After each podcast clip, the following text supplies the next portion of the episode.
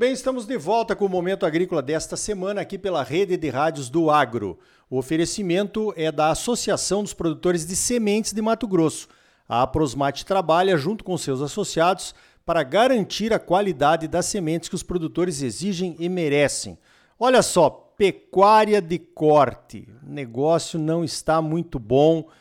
E agora tivemos um movimento interessante no mercado esta semana que foi a compra de 16 frigoríficos do Marfrig. Para conversar sobre esse assunto, eu chamei a Lígia Pimentel, da Agrifato, uma especialista aí nesse mercado do boi. Vamos começar então, Lígia, falando dos preços. Bom dia.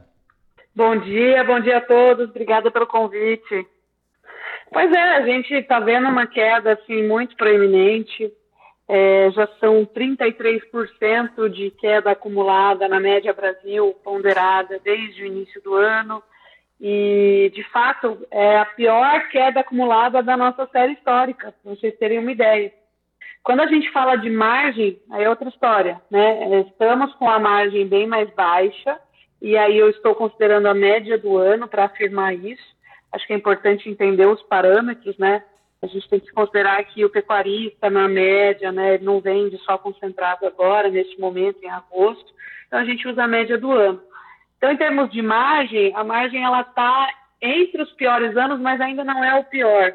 Agora, em termos de preço, foi a pior queda já registrada. Então, fica aí, de fato, essa sensação de desânimo, né, de crise, de uma desvalorização muito intensa, de não se saber o que fazer para contornar isso. É um ano, de fato, muito, muito difícil, muito difícil. Agora, Lígia, você vê alguma luz no fim do túnel, alguma esperança aí? Quando que esse mercado poderia voltar a trazer lucro para o produtor? Enfim, é, quantos meses? Qual é a sua projeção? Olha, para te ser bem sincera, a gente ficou surpreso, né? A nossa projeção mais pessimista de preços, com uma base aí em São Paulo, era 236, ou seja, veio bem abaixo da nossa pior projeção. Isso significa um reflexo aos altos investimentos que a gente fez na pecuária entre 2020 e 2021, quando os preços subiram muito, né? Eles subiram mais ou menos de 160 reais para um pico de 350, né? de, de fundo a pico. Tá? Então foi uma alta muito proeminente, muito forte, exuberante, fez os pecuaristas segurarem fêmeas nas propriedades, buscando aumentar a produção, a oferta de animais dentro desse preço, daquele preço, né, que estava muito alto, e agora, isso obviamente traz consequências. A gente aumentou a capacidade produtiva e existe oferta. Ao mesmo tempo em que há oferta, e a gente vê isso pelos abates, os abates aumentaram de janeiro a julho de 2023 13%. É bastante, tá? Então a gente tem 13% mais de oferta de carne no Brasil hoje. Ao mesmo tempo em que isso aconteceu, o poder de compra do brasileiro está muito comprometido. Né? A renda do brasileiro voltou para níveis de 2014, 2012, mais ou menos, para você ter uma ideia. Praticamente nível pré-Dilma, né, Dilma 1. Então a gente vê que o brasileiro ele teve sua renda cortada. Hoje ele vive um cenário de endividamento altíssimo. Historicamente, é o maior nível de endividamento da história. 78% da população deve alguma coisa de alguma forma. Então tudo isso acaba complicando a situação. Ou seja, 2023 vai continuar sendo um ano complicado e 2024 deve ser a continuidade desse ano complicado. E aí as pessoas me perguntam, Lígia, você acha que o preço pode cair mais? Olha, eu estou achando que chegou perto de um piso, posso estar enganada de novo, né? O fundo, só Deus conhece, eu sempre falo assim. Mas 2024 pode ser um, um ano desafiador do ponto de vista de a gente ainda ter fêmeas para oferecer para esse mercado, né? Essa liquidação precisar continuar, porque ela de fato dura entre uma é, entre duas e três temporadas, a gente está passando só pela primeira. Ou seja, se tem excedente de vaca, vai ter pressão de oferta de novo. E o meu medo é que venha alguma pressão de custos aí pela frente, principalmente ocasionada pelo milho. A gente sabe que a situação do agricultor também não está fácil, ele está projetando, a gente tem os principais órgãos aí projetando diminuição da, da área plantada, isso pode trazer um pouco de volatilidade. Então, se os custos apertarem, mesmo sob preços estáveis, a gente pode ter um mercado mais complicado. Esse é um ponto. Né? 2023 e 2024 serão anos desafiadores, que vão precisar de muita gestão, de muito cálculo, de muita eficiência para a gente poder passar aí por eles. Mas eles serão necessários Ricardo, muito necessários para a gente voltar a um mercado sadio. Tá? É preciso passar por esse momento. Sem passar por esse momento, nós não chegaremos de volta a um mercado bom. Duas coisas para se dizer. A primeira é que a gente espera que, continuada essa liquidação de fêmeas, na virada de 2025 para 2026, a gente tenha novamente um ano muito bom. Ah, você não está falando que o consumo está ruim?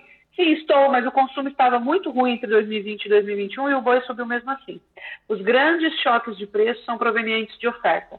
Não tiver oferta, o preço tem que subir, até porque o consumo ele é menos dinâmico do que a oferta. Né? A gente vê muito bem isso na agricultura, é, quando tem uma estiagem, uma quebra de, quebra de safra muito grande, o consumo, a demanda permanece e de repente a oferta some. É mais ou menos por aí. Né? E o segundo ponto a se dizer é que ao mesmo tempo que os preços estão muito ruins para a gente vender hoje, fazer caixa, operar hoje, em 2023, esses preços eles podem ser vistos sob um outro aspecto, um outro ponto de vista, que é o ponto de vista de compra de rebanho.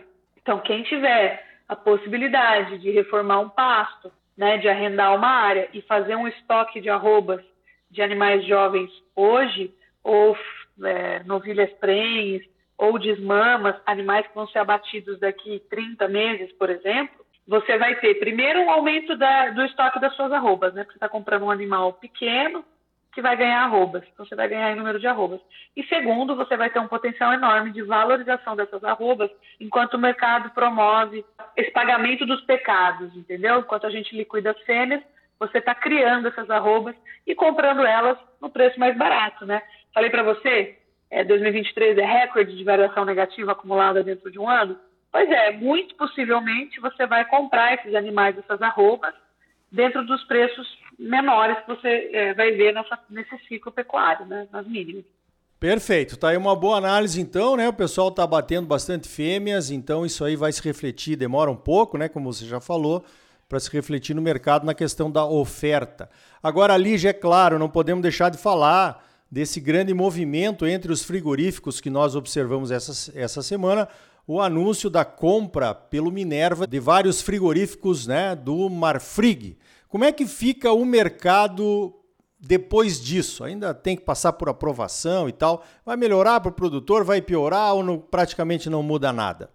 É, depende do ponto de vista, né? A gente tem um mercado um pouco mais concentrado, por exemplo em algumas regiões agora, a gente não vai mais ter três frigoríficos competindo, vai ter dois, esse é um ponto. Agora, tem um ponto interessante que eu acho que vale a pena a análise, né? A Minerva, ela, ela tem uma política de compras antecipadas que permite negociação via termo, aquele contrato a termo em que você se compromete a entregar um animal no futuro, mas já trava um preço, né? já combina um preço de entrega. Imagina é, quem pudesse ter feito isso lá no começo do ano, se não teria feito, né? Quando a gente tinha, por exemplo, cotação da arroba futuro em 300 reais e agora está valendo 200, 100 reais a menos, 33% mais baixo, portanto. Então, o Minerva ele tem essa política. Então, isso significa que há uma possibilidade, uma ferramenta a mais disponível ao produtor, muito possivelmente, para ele negociar e gerir aí os riscos de preço nos próximos, nas próximas temporadas. Obviamente, a gente precisa esperar aí a aprovação do CAD, isso deve demorar, é burocrático, né? deve levar aí uns 12 meses. Mas a gente coloca na mesa aí que o Minerva faz esse tipo de negócio e que isso tende a ser produtivo, né? interessante para o produtor. Então, tem esses dois pontos. Outra coisa é que a Marfrig, ela começa a se focar mais no que ela é melhor, né, na sua aptidão natural, que é trabalhar alimentos processados. E a Minerva também se foca naquilo em que ela tem talento, que é o processamento de bovinos, né, e produção de fato de commodity. Então cada um vai para o seu quadrado aí e, e vai desempenhar melhor. Companhia que desempenha bem de maneira orgânica, né, é uma coisa positiva para o mercado, então, traz eficiência, traz demanda. Então estou torcendo para que seja assim, tá? Então nós temos um grande, grande gigante aí, né? Até pleonástico falar assim, mas a gente tem um gigante é, entrando, se aproximando aí dos níveis de abate da JBS, por exemplo, que é a Minerva. Então, esses são os pontos a se observar sobre a compra das 16 plantas da Marfrig por parte da Minerva Foods. Muito bem, então tá aí uma análise do mercado da bovinocultura de corte no Brasil nessa semana, né? Tudo pode mudar semana que vem. Tá ficando bem dinâmico esse mercado, talvez até tanto quanto o de grãos, né? E nós temos que ficar observando isso então para conseguir sair desta fase de crise aí de baixos preços, sair vivos, né? Porque lá na frente, com certeza, teremos um cenário melhor. Eu conversei com a Lígia Pimentel da Agrifato. Lígia, parabéns pelo trabalho e obrigado pela tua participação aqui no Momento Agrícola. Obrigada, Ricardo. Um grande abraço a todos. We don't need no education.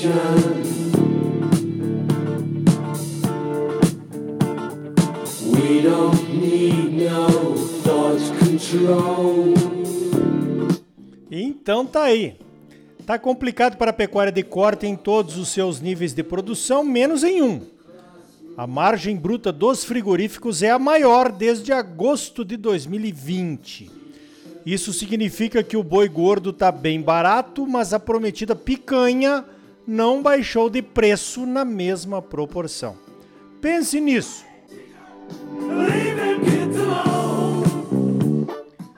Você sempre muito bem informado, ligado aqui no Momento Agrícola. A semente de qualidade é a base da ótima produtividade que todos buscamos. A Associação dos Produtores de Sementes de Mato Grosso, a Aprosmate, trabalha junto com seus associados para garantir a qualidade das sementes que os produtores exigem e merecem.